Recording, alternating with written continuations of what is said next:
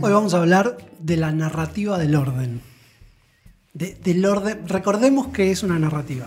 Una narrativa son las historias que nos contamos y que creemos como grupos humanos. O sea, para que algo sea una narrativa le tiene que interesar o tiene que haber eh, penetrado mucha gente.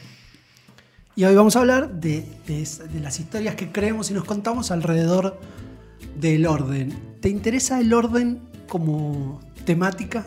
¿Cuál es tu vínculo con el orden? Mira, lo primero que te puedo decir es que lo tengo como en una alta valoración, digamos, pero eh, después todos hacemos lo que podemos. Me considero una persona bastante ordenada, pero siempre aspirando a mejorar, porque pareciera que tiene muchos beneficios, pero es todo lo que te puedo decir. Digamos, lo valoro mucho y, y he pasado por todos los estados internos en relación al O tema. sea, hay como cierta falta de consistencia entre lo que decís y lo que haces en relación al orden. Gracias. Bueno, nos Perfecto. pasa a todos y hay alguien que tuvo muchas ideas alrededor del orden. Eh, el orden como concepto es un tema que le interesa a mucha gente.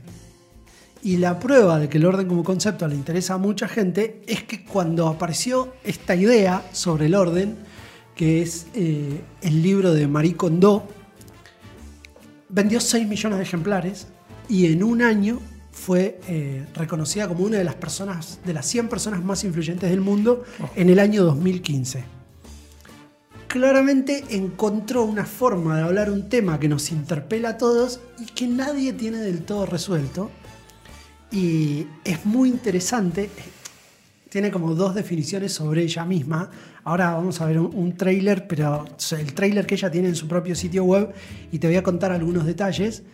Eh, mirá cómo se define ella a ella misma en la solapa del libro. Marie Kondo es una japonesa experta en organización. Punto. Es una japonesa experta en organización y después hay una, una definición, una, sí, como una reseña de Times. Escribe en la, en contratapa del libro, dice, Marie Kondo se define como una gurú del orden, una princesa guerrera que lucha contra el caos. Ah, bueno. Bueno, te estaba, mira, ahora que decís caos, estaba, lo primero que me puse a pensar en relación al tema es que, viste, alguien podría decir, bueno, ¿cómo surgió el universo? Como decían los griegos. Y porque alguien puso orden. Como, como que el punto de partida del tema es, y siempre fue así, ¿no? El otro día leía que los mitos tienen esta cualidad de que, que, son, que hablan de historias que no tienen tiempo. El mito está fuera del tiempo. Claro. De ahí su potencia, ¿no? Como diciendo, mira, yo te digo esto una vez y vale para siempre. Y en, e- y en este sentido digo, bueno, me interesa ya de entrada cómo habrá hecho como algo operativo con el tema, pero el tema es como todo lo que existe, existe porque alguien lo puso en orden. De hecho, fíjate que eh, orden y caos también es la lucha entre el bien y el mal. ¿Te acordás del Superagente 86? Que eran caos y control. Mirá, mirá qué interesante, le oponía el control al orden, digamos, como tener un entorno caótico o un entorno ordenado. Mira, vamos a ver ahora el tráiler que ella tiene en su sitio web, porque lo interesante de todo esto es que Marie Kondo desarrolló un método. El how. Ahí, eh, ¿la ubicabas físicamente? Sí. De hecho, tenía, tuve una amiga japonesa bastante parecida, Marie. Ahí igual estamos viendo como esa energía como de, de orden. De la ceremonia del té. Sí, cuando ves entrevistas, y ahora que estuve re- revisando muchas de sus entrevistas, es un nivel de tensión y de energía el que maneja que se te hace como insoportable. Es efectivamente una princesa guerrera eh, del orden y como todos los que encuentran una idea, una idea fuerza en la vida, se fanatiza. Claro. Tipo, Es, es una fanática del tema del orden y tiene como un recorrido muy interesante que, viste que muchas veces aparecen, en- sobre todo en este tipo de literatura, personas que han dedicado gran parte de su vida a algo. Marie Kondo dedicó la vida entera al tema del orden. De hecho, cuando empieza a comentar, dice a los cinco años se fanatizó, empezaba a ordenar cosas. Ah, de chiquita empezó. De muy chiquita empezó. Y tiene una particularidad, desde donde ella narra toda su experiencia con el orden, que es como una descubridora. Es como que no es que leyó muchas cosas y escribió, como lo fue descubriendo a medida que iba madurando en su vida. Incluso, perdón Martín, en, en Japón, que ya de por sí es una cultura que te invita a pensar en el orden y la disciplina, aún dentro de esa cultura, Marie Kondo se ve que tenía una... Hay un rasgo de justicia poética que en que Marie Kondo sea japonesa, digamos. La princesa guerrera del orden tenía que ser una japonesa. Datos sobre el libro, vendió 6 millones de ejemplares. Son esos libros que, como hablábamos, em, no recuerdo si como el de James Clear o cuál otro, son esos libros que trascienden fronteras y que se produce como ese efecto de tipping point, lo que dice Gladwell, que de golpe sobrepasa un punto y se transforma en un fenómeno viral, pero en un libro. Eh, se editó en más de 30 países, en creo que 24 idiomas, por acá tengo algunas notas. Eh, este dato de que se haya transformado en una de las personas más influyentes, entre las 100 personas más influyentes del mundo de la revista Times, no es menor en términos a lo que nos está trayendo el orden como temática. El orden como temática no resuelta. ¿Viste cuando hablábamos de autoestima el otro día que charlábamos sobre los seis pilares? Si bien es un tema que está presente, es un tema más complejo para, para desarrollar internamente. El tema del orden es como un tema medio básico. Claro, incluso estaba pensando eso y muy, muy palpable. ¿no? Porque en tu entorno, ¿quién no tiene una parte de su entorno cotidiano desordenada, digamos? Y es como que la pregunta que, enseguida me nace es, bueno, ¿cómo se ve que le dio algo muy... que su método debe ser como muy practicable, muy rápidamente practicable y debe darnos resultados como... Bueno, no lo conoces el método. No. No, no escuchaste nada del método. Bueno, me parece más interesante todavía porque en mi conversación con diferentes personas, cuando leí el libro, que lo leí hace mucho tiempo y ahora lo retomé para, conversarlo, eh, genera en la gente como un... En el fondo me interesa el tema, me gustaría tenerlo resuelto, pero no me interesa lo que me estás contando. Como que, como cierto desprecio a que, un método para ordenar, ¿no? Deja, yo sé, pongo las cosas acá, ya, como demasiada energía para algo tan simple. Entonces hay como cierto desprestigio sobre el tema.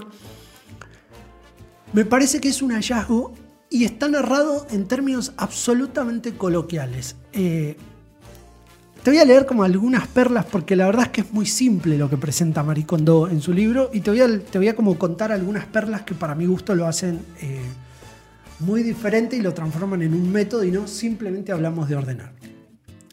La primera, así como la primera promesa que te hace el libro es que cuando hayas acabado de eh, poner tu casa en orden, tu vida cambiará drásticamente. O sea, tiene, tiene como una promesa de, máxima, que es ordena para cambiar tu vida. De hecho, una de las preguntas que me hacía a medida que iba leyendo el libro es ¿por qué la magia del orden? Fíjate que, eh, de hecho, la versión en inglés dice em, la, magia que cambiará tu vida. Sí, parece como hasta un contrasentido, magia y orden, ¿no? Porque en algún momento, cuando uno no puede sostener con un proceso intelectual cómo se produjo algo, decís magia. Claro. Y sería como, como estar en la vereda enfrente de eso. el orden es como algo mucho más, eh, digamos, no sé, estructural, ¿no? Como palpable. Pero, Magia y orden es como. Absolutamente.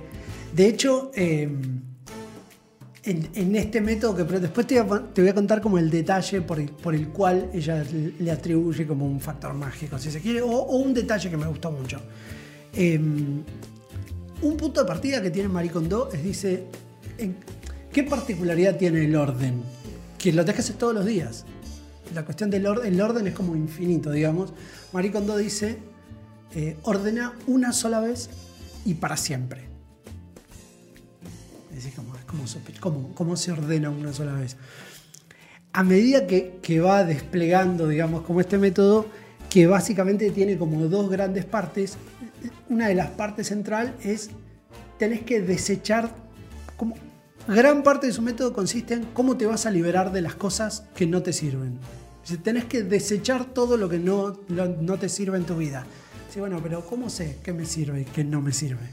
Bueno, Te voy a contar una pequeña anécdota. Sí. eh, que es que cuando yo en su momento me separé, me fui a vivir en dos ambientes, o sea, tenía un espacio bastante reducido y cada tanto venían mis hijas. Entonces yo había puesto, o sea, notaba que los objetos invadían los espacios, no cotidianamente, cada, cada minuto, podríamos decir. Entonces dije, bueno, pongamos una regla. Entra algo nuevo al departamento, un objeto nuevo, sale un objeto como me hacía acordar esto, porque en un momento dije, no, no es posible mantener el orden cuando todo el tiempo están entrando cosas y no sale ninguna, ¿no? Entonces me hacía acordar esto de que, che, ¿de qué te vas a liberar?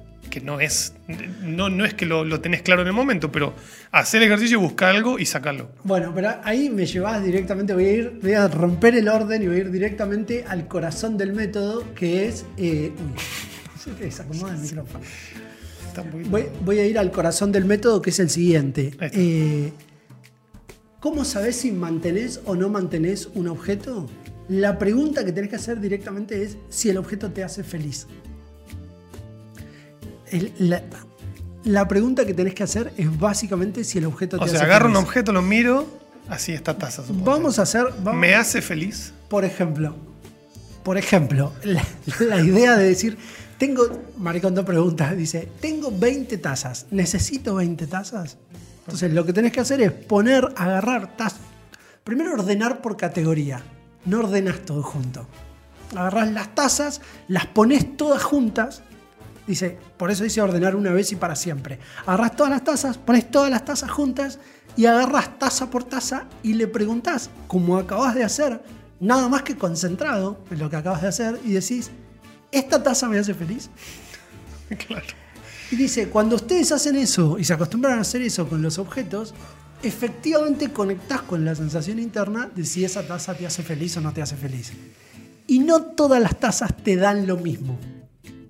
Hay tazas en las cuales decís, che, en esta taza a mí me gusta tomar Claro, el y café. pasa- habrá fin- hay octavos de final, cuartos de final, Y son, semifinales. son- además, son percepciones que ya tenés. Claro. No es que. la pre- a mí me gusta lo extremo de la pregunta, me hace feliz. No es que una taza te va a dar felicidad, pero sí en- notás como esos matices entre tomar una taza que te gusta y otra que no te gusta, que ya existe esa sensación en vos. Simplemente que no la traes demasiado al consciente. Entonces, Maricondo te dice: lo que no te hace feliz. Acá estamos hablando de tazas, pero después hay un gran capítulo que es su ropa. Simplemente lo desechas. Y entonces acá se abre como el gran eje del libro y por qué, por qué la magia del orden y por qué cambia tu vida. Porque si vas al extremo de ese razonamiento, si solo te quedas con una taza que te hace feliz, si solo te quedas con las remeras que te hacen feliz, si solo tenés las medias que te hacen feliz, tenés una vida que vos elegiste de objetos que te hacen feliz. que te hacen feliz. Entonces tenés menos objetos y todos los objetos que tenés te hacen feliz. Eso que suena como en algún punto, eh, no sé si decirle superficial, porque no es superficial. En el fondo es relacionate con las cosas cotidianas que te aporten bienestar. Yo creo que ese es el punto que conectó a las 6 millones de personas Claro. que leyeron el método de Marie Kondo. Después tiene como, tiene como muchos detalles el libro, por ejemplo, eh, dice, lo que tú no necesitas tampoco lo necesita tu familia. Porque, claro, si te pones a ordenar tazas y de golpe te das cuenta que tenés 25 tazas, pero te gustan dos, que cuando las mirás una por una, solo hay dos tazas que te hacen feliz. Dos tazas que vos decís, che, esto me gusta cuando tomo el café en esta taza, por algún motivo. Lo que te dices, las otras 23, desechalas. Y te explica, porque ahí entras como en crisis. ¿Cómo voy a No, desechar? aparte yo estaba pensando, los indecisos están complicados. ¿Cómo voy a desechar 23 esta me gusta, tazas? esta también me gusta. Dice, no, pero no- no se las regales a tu familia. Digamos, no. No las vuelvas a ver, es como una especie de No. cortar con una adicción. Bueno, y lo que, lo que propone, No quiero ver la taza azul. Porque... lo que propone es saludar al objeto, agradecerle por los servicios prestados y dejarlo continuar. Porque no dice. Es muy interesante, porque a lo mejor vos tenés una taza que está cachada. Claro. Tenés una taza que está rota, tenés una taza que tiene una rajadura o una marca. Y vos te gusta. Eso ocurre mucho con las remeras. Tipo la remera Zapati- más crota, la zapatilla. zapatilla, de cosas. Con ella dice, no, esa ropa es la que vos tenés que guardar. claro. No pone el énfasis en lo nuevo o en lo que funciona. De hecho, eh, un- una de sus, eh, de, de sus premisas dice, mira, la organización es un diálogo con uno mismo. Voy a leer brevemente el párrafo de la organización es un diálogo con uno mismo por el tipo de proceso mental que despliega la japonesa para hablar de estos procesos que están tan metidos en nuestra vida cotidiana que por ahí medio que los tenemos como en un segundo plano, dice. Existe una similitud considerable entre meditar bajo una cascada y organizar. Existe una similitud Considerable entre meditar bajo una cascada y organizar. Cuando te pones bajo una catarata, el único sonido audible es el rugido del agua. Claro, imagínate, estás en una catarata y lo único que escuchás es el agua que te golpea. Y si a medida que la cascada aporrea tu cuerpo, la sensación de dolor desaparece y el aturdimiento se expande. Luego hay una tibia sensación que el cuerpo va entrando en calor y dice, aunque nunca había intentado esa forma de meditar... Ah, perdón, me adelanté. Luego hay una tibia sensación de adentro hacia afuera y entras como una suerte de trance. La sensación de ponerte bajo una cascada, ¿no? Como desde la molestia hasta que te acostumbras. Dice, bueno, aunque nunca había intentado esa forma de meditación, la sensación que generaba me resultaba extraordinariamente conocida. Se parecía mucho a lo que experimento cuando organizo. O sea, ella lo que dice es, cuando organizás, cuando vas a elegir entre esas 23 tazas que tenés, tenés que vivir una suerte de trance. Tenés que tomártelo en serio y por eso es una vez y para siempre. Claro. Dice, porque si organizaste las tazas de una vez y para siempre, eh, no tenés que volver a organizar las tazas, porque solo te quedaste con las dos que te gustan, pero no es algo que os a hacer livianamente. Estaba pensando en qué interesante el link que hace con. Cruza mucho algunos de los conceptos de James Clear cuando él habla de, lidiar con, con cambiar, eh, digamos, pasar a tener nuevos hábitos. Él dice: si querés tener las chances de que te vaya bien y de, de consolidar un nuevo hábito, hacelo atractivo. Dice: hay un, toca, la parte toca como la fibra emocional. Y aparentemente lo que ella hace es, claro, porque alguien dice, vos decís, ordenar es como ya te deprimís, ni bien te lo dicen, che, tenés que ordenar el... Este, Bueno, mira, entonces dice, ¿cómo, ¿cómo asociarlo con algo, digamos, que te genere cierto placer? No, me encanta la idea de, de encontrarle el gusto a lo que haces. Mirá lo que son las casas. Este es el, el, el trailer de su documental en Netflix. Documental no, hizo como una suerte de reality, que fue, lo hizo en el 2019, fue un boom total. Pero claro, mirá el golpe de vista. Sí, sí, sí.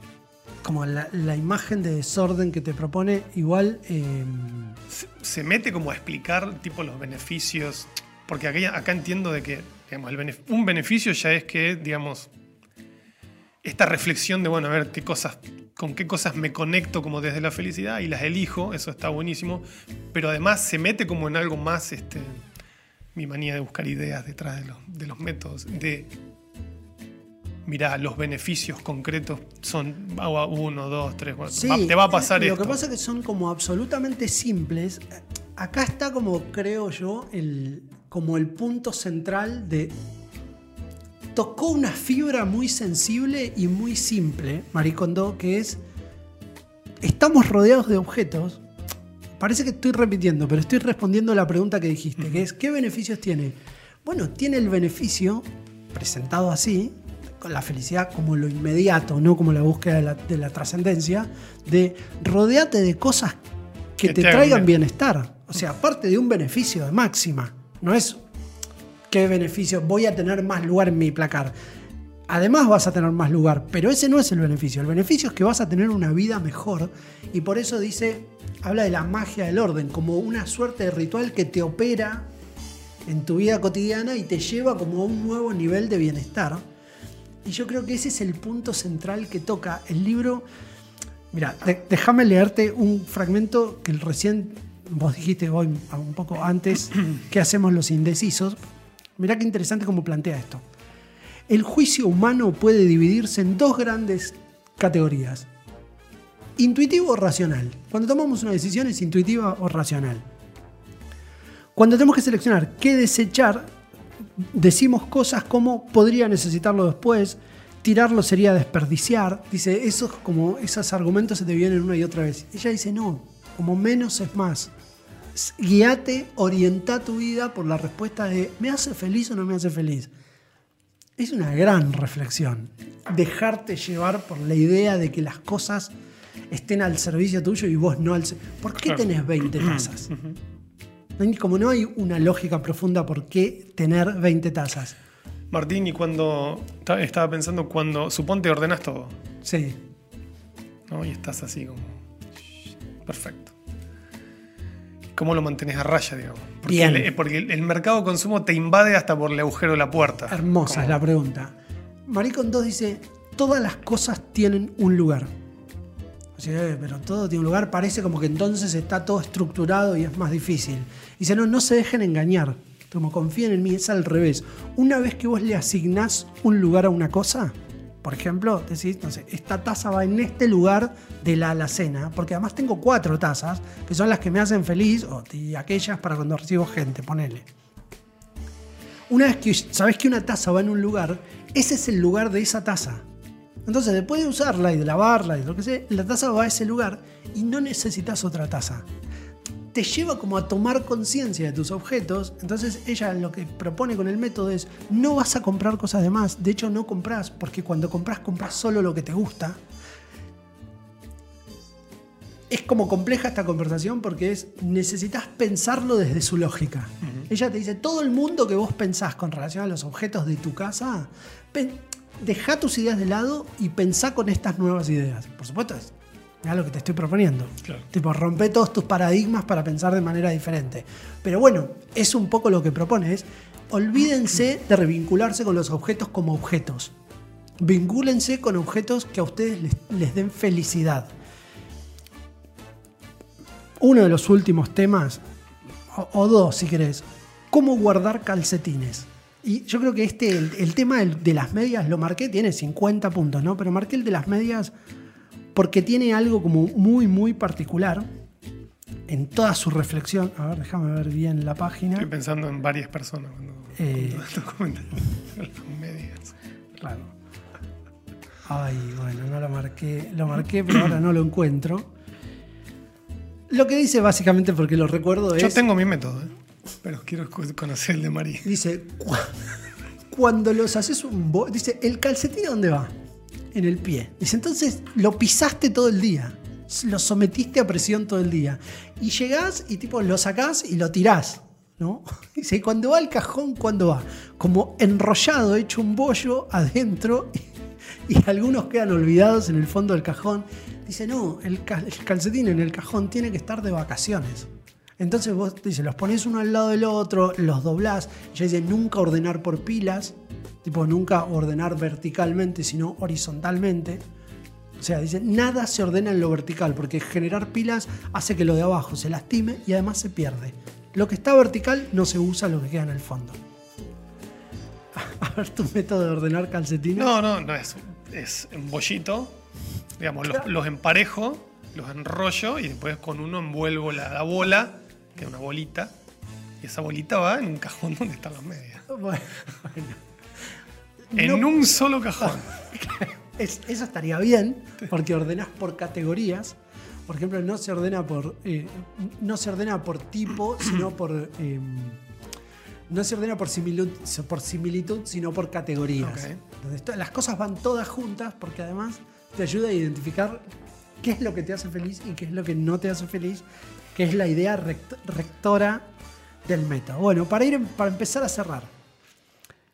La regla, ahora, la regla de oro de cómo ordenar papeles. ¿Cuál te parece que puede ser? Tirar todo. Tirar todo. ¿Cómo se ordenan los papeles? Desecha todo. Porque inclusive tiene, eso tiene una parte tortuosa que es, yo he agarrado pilas de cosas que tengo que, que tengo que tomar una decisión que hago con eso. Y tengo que, esa decisión me obliga a mirar todo otra vez. Entonces cuando me pongo a mirar todo otra vez digo, lo, vuelvo a dejar No, pero- hasta una mejor oportunidad. Pero además, fíjate que todo el libro est- está escrito como, Che, me interesa tirar todo. como con este amor. Pero fíjate, dice: Mi principio básico para ordenar papeles es tirar todos. Dice: Mis clientes quedan asombrados cuando digo esto, pero no hay nada más molesto que los papeles. es verdad. Dice, después de todo, nunca te inspirarán alegría. Claro, van contra su método, los papeles. nunca te va a dar felicidad un papel. Y dice, no importa con cuánto cuidado los guardes. Por esa razón, te recomiendo tirar cualquier cosa que no pertenezca a una de estas tres categorías. O sea, tira todo menos lo que actualmente esté en uso. Si no está actualmente en uso, tiralo. Lo que sea requerido por un periodo limitado de tiempo. Por la ley, por ejemplo, claro. Sí. Y eh, lo que vayas a guardar para siempre. Una carta que te mandó alguien. La- entonces, eh, es muy ordenador. Y tiene algo el, el libro para entrar en... Es un poco complicado de transmitir por la simpleza de las ideas, pero cuando entras en la energía de la japonesa, te moviliza. Tiene como, viste, y yo lo pienso en función de... Es una autora de masas. Ha logrado tocar una fibra que todos tenemos en común. Entonces, aunque a priori parezca un libro como simple, tiene como una energía así que te atrapa. ¿Viste? Cuando entras como. Entras en su diálogo, el libro es como un diálogo permanente. ¿Viste esos libros que te hablan? Está el libro que te despliega ideas y el libro que conversa con vos. Es muy difícil el estilo del libro que conversa con. El autor conversando con el lector, porque suele. rompe un poco el código, el contrato de lectura y lograr un estilo conversacional sin una conversación donde es solo es unidireccional es muy difícil. Claro. Vamos, de hecho, en ese libro clásico que es Cómo leer libros, dice que una de las cosas que ocurre es que el lector siempre conversa con el autor, aunque no, no puede tener un feedback inmediato. Bueno, Marie Kondo te está hablando todo el tiempo en el libro y lo logra bien porque lo logra con esa energía de princesa guerrera, estoy convencida de esto, y te dice todo el tiempo, vos pensás esto pero estás equivocado. Está como todo el tiempo empujándote y trayéndote a... Es tremenda esa frase. Claro, te, te trae todo Es el como- tiempo a su terreno. Claro. Vos crees esto, pero estás equivocado. Me hace acordar a la frase de, de, de Bono, ¿no? de todos nuestros recuerdos son erróneos, sin fundamento y equivocados. Claro, tenemos recuerdos falsos. También los pensamientos. Eh, es un libro que, digamos, me da esta sensación de, de como muy, muy práctico, ¿no? Sí. si te metes con el tema, y como que debe dar satisfacciones muy pronto, si es que uno quiere meterse. ¿Es solo para leer? ¿Es, es para leer y meterse? ¿Hay que leerlo? O sea, ¿lo recomendás para leer? Yo hice el ejercicio de entender de qué se trata- trataba el método y después de leer el libro. Cuando entendés de qué se trata el método, no te convence mucho. Cuando entras en la lógica de ella, eh, es un libro que te moviliza inmediatamente a la acción. Claro.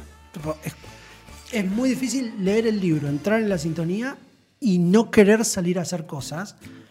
Yo, por ejemplo, lo hice con los libros. Digamos, ¿no? Ella es, es como, es muy tensión en las dos puntas porque es muy desapegada con los objetos. Por ejemplo, dice, las personas no son para siempre. Las cosas no son para siempre. Vos en cualquier momento puedes saludar algo y dejarlo ir. Agradecerle y dejarlo ir. Eh, mira, hay una foto, que esto es una de las últimas cosas que dice el libro. Tiene ella un ritual que me pareció como una hermosura de japonesa, que es esta. Cuando entra a una casa, la saluda A la casa. a la casa. Esta es una casa de un cliente y le pide permiso para ordenarla. Excelente. Es tan consistente la japonesa en todo su pensamiento que te gana por demolición.